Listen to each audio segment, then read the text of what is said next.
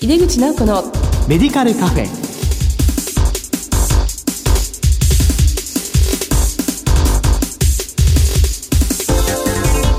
こんばんは。帝京平成大学薬学部の井出口直子です。井出口直子のメディカルカフェ。この番組は医療を取り巻く人々が集い語らい情報発信をする場です。お盆の時期ですが皆様どんな夏を過ごされてますでしょうか？さて今月の特集テーマはウィズコロナの時代コロナとの共生の時代における病院薬剤師像です。この後ゲストにご登場いただきます。どうぞお楽しみに。入出口直子のメディカルカフェ。この番組は武田手羽の提供でお送りします。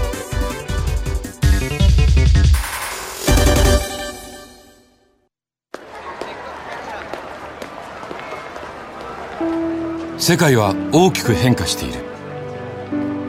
価値観も大きく変わっている。これからの時代健康とはどんなことを言うのだろう。医薬品には何が求められるようになるのだろう。一人一人に寄り添いながら価値ある医薬品を届けたい。私たちは武田手羽です。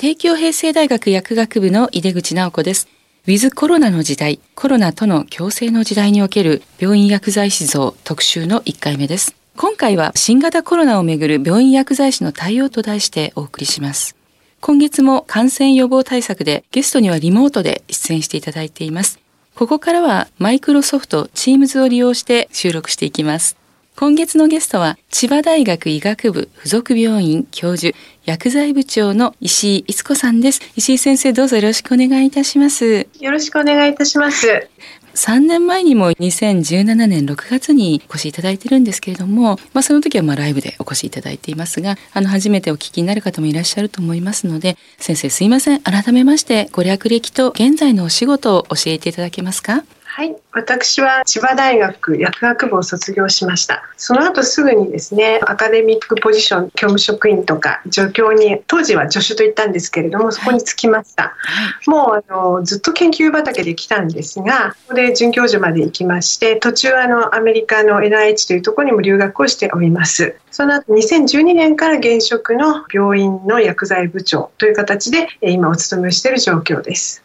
あのほとんど千葉大学から出たことがないような状況ですが実際はあの共同研究とかいろんな形でいろんな方とお仕事をさせていただいていますので逆にそういったいろんな方とのお仕事が今の臨床現場に来ているというふうに感じています。はい、まあ、最初にまあ教員になられて、まあ、研究をしながら NIH にもご留学されてそして千葉大学医学部附属病院という、まあ、大きな病院なんですけども先生のお勤め先である千葉大学医学部附属病院の薬剤部についてのご紹介をいただけますか？はい、私どもの薬剤部は、えー、今67名の薬剤師がいます。はい、じゃあ病院の規模はどれぐらいかというと850床ですので本来もうちょっとあの薬剤師がいてもいいかなという状況ではあります。あのだいたい今70人ぐらいいれば一番潤沢に回せる状況です。そのうちあの産休明けのものが2人出てきてくれましたので今本当にあのコロナでいろんな規制がかかっている状況で逆に少し戻ってきてくれたところで円滑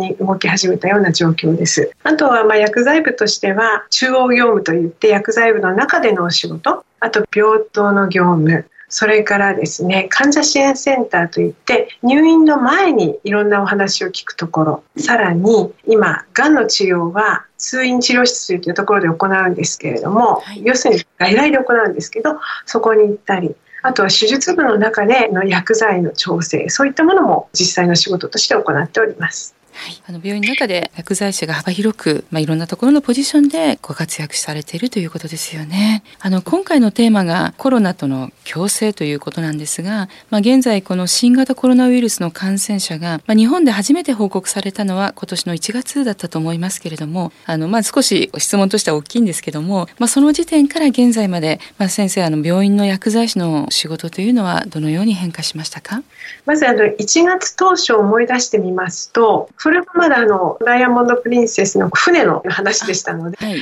直接それほど私たちの病院のところに降りかかってくる状況ではございませんでしたが、はい、やはり知らない病気という心的な恐ろしさというものをひしひしと感じた時期ではあります。一体どうなっていくのかとか、あのまだわからないことってこんなに怖いものかというふうに私自身も感じましたしこういった感染症が広がったのは前のことを問いただすと100年前になるわけですから そうすると誰に聞いても回答がない状況でやっていかなきゃいけないっていうふうなことの心理状態があったということを今思い出すとありました。で実際にはですねそのダイヤモンド・プリンセスの患者さんが実はいろんなところに運ばれると同時に患者さん日本の各地でも増えていったわけですがそれと同時にですね病院の体制を作っていく。まずは当院はですね中核の病院ですから重症の患者さんをとりあえず中心に入れていこうというまず病院の方針が決まりました。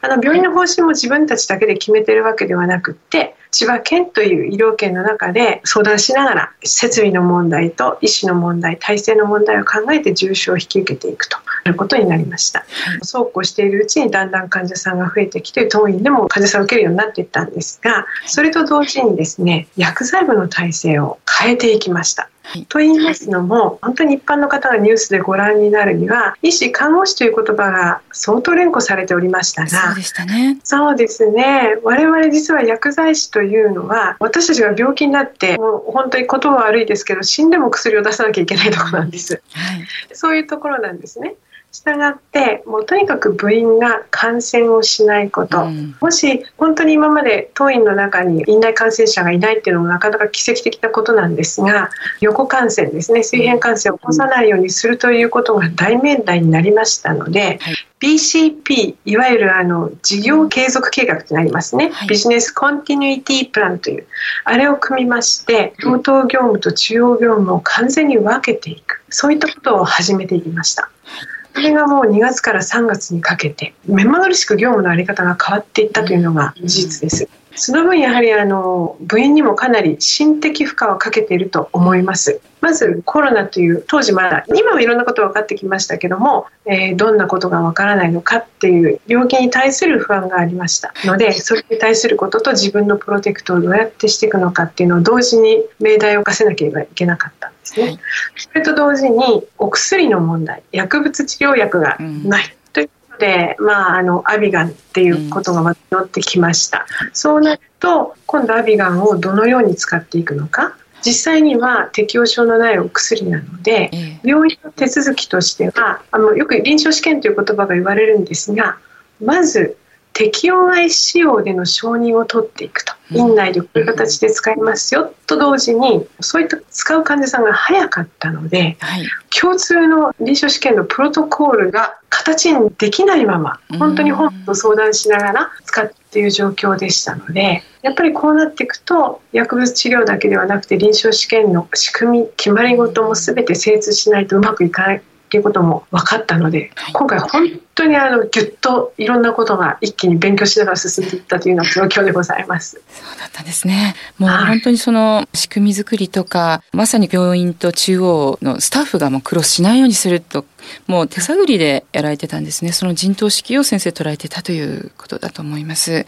まあ現在もまた増えてきててなかなか不安なところがあると思うんですけども、まあこの当時は本当にわからないことだらけだったと思います。あの病床の確保とか、まあ感染症の備えなど、その病院としてのまあ体制についてはいかがでしたでしょうか？はい、病院としてはまず設備として陰圧室というのがございますから、まあ、それを使うということ。それから重症感染者に対しては ICU を使っていく。これはあのもうすでに皆さんニュースの言葉でエクモっていう言葉知ってると思いますけど人工肺ですね、を使ってやっていかなきゃいけない治療っていうのは ICU の中でしかできませんのでそういったことが必要な患者さんは ICU に、はい、ただし、感染の設備があるベッドが限られてますから、はい、いわゆるゾーン分けをしながら、うん、その中も規則を作りながら。で比較的そこまで治療を要さない患者さんに関しては陰圧室といっても数に限りがありますからその陰圧室のある病棟一つを丸ごと COVID にしていくとかそういったことをやりながらやってきたしたので、はい、あの本当に毎日ですね COVID-19 対策本部というのを病院の中で作りまして、はい、膝詰めでみんな膝詰めといっても距離を取りましょうというあの距離を取りながら、はい、マスクをかけながら、あの消毒を繰り返しながら本当に病院長をはじめとし要所要所の長が集まって方針を決めながらそれを各所に落としていくということを同時に行っていきました。その COVID-19 対策本部はその中にも院内感染ですよねこのクラスターが発生したらまた大変なことになりますのでその取り組みも、まあ、その中の課題だったと思うんですけども、はい、特にその院内感染予防に関してはどのようなことを取り組まれたんでしょうか？あのもちろんですねその COVID 対策チームの方で防護関係ですねマスクとガウン一式とかそういう取り添えをやってもらったんですが、はい、消毒薬エタノールがなくなるということがありましたので、はい、我々の方で実は一斗缶を用意しまして消毒薬を作り院内に配布するとか、はい、患者さん向けにとか清掃用のものは別にあの手に使うようなものでなくてもただの希釈で済みますから、清掃用のものをどんどん作って配布するとかそういったこともやっていきました。それは薬剤部でやられたんですね。薬剤部ではいすごいですね。あのマスクとかいろいろこう防護服の不足とかの問題は起きなかったんでしょうか？あの実際には防護服は実際にもう毎日のようにカウントをしていて、うん、現にまたあの本当に数が多くなると危ない状況です。マスクはなんとかあの手に入れることができましたし、備蓄も含めてありました。あとそこは千葉県の方で全体に調整して配布すると。ただ一き本来マスクなんかは毎日変えなきゃいけないものを洗って使いましょうという時期はありました。そうでしたか。あの、まあ、患者さんもいろいろ不安になっていらっしゃると思うんですけども、まあ、患者さんへのご対応についてはどのようなことをなさっていらっしゃるんでしょうか？はい、あの患者さんにつきましては、実は薬剤師は直接会話をしないというそういった事業継続計画というのを立てました。というのは実際薬剤師が感染して病院の機能を失ったといったところがありますのでそれだけはさせられないと思いましたので、病院の中の皆さんに分かっていただいて、とにかく私たち潰れちゃうと COVID の患者さんだけではなく院内全ての患者さんあらゆる部署に関わってくるのでまず直接は関わらない。で例えばじゃあ持参薬をどうするのか、うん、COVID の疑いの人の持参薬をどうするのかって言ったらば回収をしてもらって別の場所で確認するとか、はい、そういった具合になりました。かりましたとやはりこの感染してない方ももう今ほとんど面会ができないような状態になっていて、はい、それで、まあ、例えばがんの末期の方などはもう退院が増えているというような状況になっているんですけどもそういったところに関して感染してない方への対応などに何か工夫などをされていらっしゃいますでしょうか？はい、それはやはりですね当時入院されてた患者さんはとても不安になっていてそういった別の COVID に関係ないところの病棟に関しては薬剤師が言ってましたので、まあ、不安になっている患者さんのお話を聞くとかしっかりと逆に自分でも手指衛生お願いしますとかそういったお願いを兼ねて服薬指導の中に取り入れながら業務を行っていった。ということでございます。はい、薬剤部の中でもやっぱりゾーンを分けるっていうことをやられたんですね。すねはい、やりました。私たちの薬剤部っていうのはワンフロア地続きになっています。うん、で実際にはですね、病棟に上がる人は朝何時に来たっていうのを担当の副部長のところに連絡して、で業務が何時に終わるかちょっとぐらい条件がつくような時も何時までやるっていうことを必ず連絡しながら、ゾーン分けをしながらやっていきます。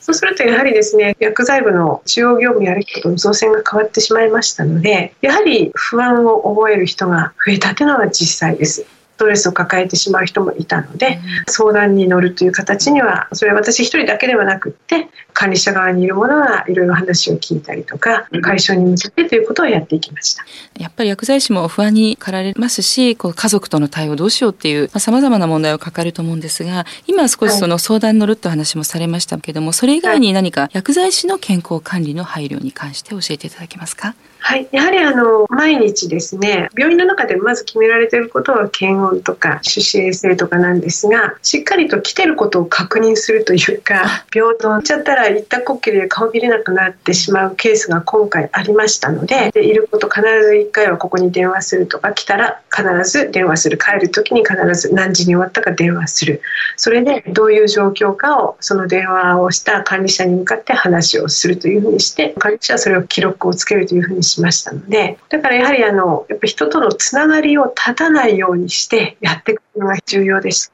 本当にこの時期はなかなかこう人と接するということが本当に怖くなってしまった方もいらっしゃると思うので、はい、まあ必ず管理者が一人一人の部下の連絡を取りながら健康管理をしてたということなんですね。はい。はい、あのまあ最後に新型コロナウイルスをめぐる対応について今後の課題というものがありましたら教えていただけますか？今後の課題と言いますのはやはり今ちょっと目に見えない感染が増えているといいますかそれをきちんと防御できる実際にあの気の緩みっていうのは誰にでもあると思うんですね。私自身も一時ああもうこれで終わってくれるのかな？今また増えてますけど思った時期もありますので、ね、やはりそれがないように自分自身がもう感じてるってことは部員の何人かは感じてるわけですからそれを呼び戻すといいますかあんまり気が抜かないように、はい、ましてあんまりやはりあの負荷もかけないようにっていうふうに、ちょっとそれしか方法が今ないように思います。あとは全体なんですけど、これもコロナというよりは、この際業務の見直しもかけちゃいましたので、はい、今までやっぱり漫然とやってる業務が本当にそれが必要だったのかと、やらなくてもいいものとか、うん、もっと効率化できるものとか、この際もやってしまおうということも実際に並行で行っていますので、今働き方改革って言ってますけど、それをうまくこのコロナ禍を活用してやってます。なるほど。このコロナ禍で結構断捨離が進んだとね、家庭でも、はい、なくてもよかったんじゃないっていうのいっぱいありますものね。そういうことを進めています。はい、ありがとうございます。えー、ウィズコロナ時代、そしてコロナの強制の時代における病院薬剤師像特集の1回目。今回は新型コロナをめぐる病院薬剤師の対応と題してお送りしました。ゲストは千葉大学医学部附属病院教授、薬剤部長の石井逸子さんでした。先生お忙しいところありがとうございました。また次回もよろしくお願いいたします。ありがとうございました。えー、ここまではマイクロソフト Teams を使用して収録いたしました。世界は大きく変化している。価値観も大きく変わっている。これからの時代、健康とはどんなことを言うのだろう。幅広いラインナップで信頼性の高い医薬品をお届けします。一人一人に向き合いながら、どんな時でも健康を咲かせる力を私たちは武田手羽です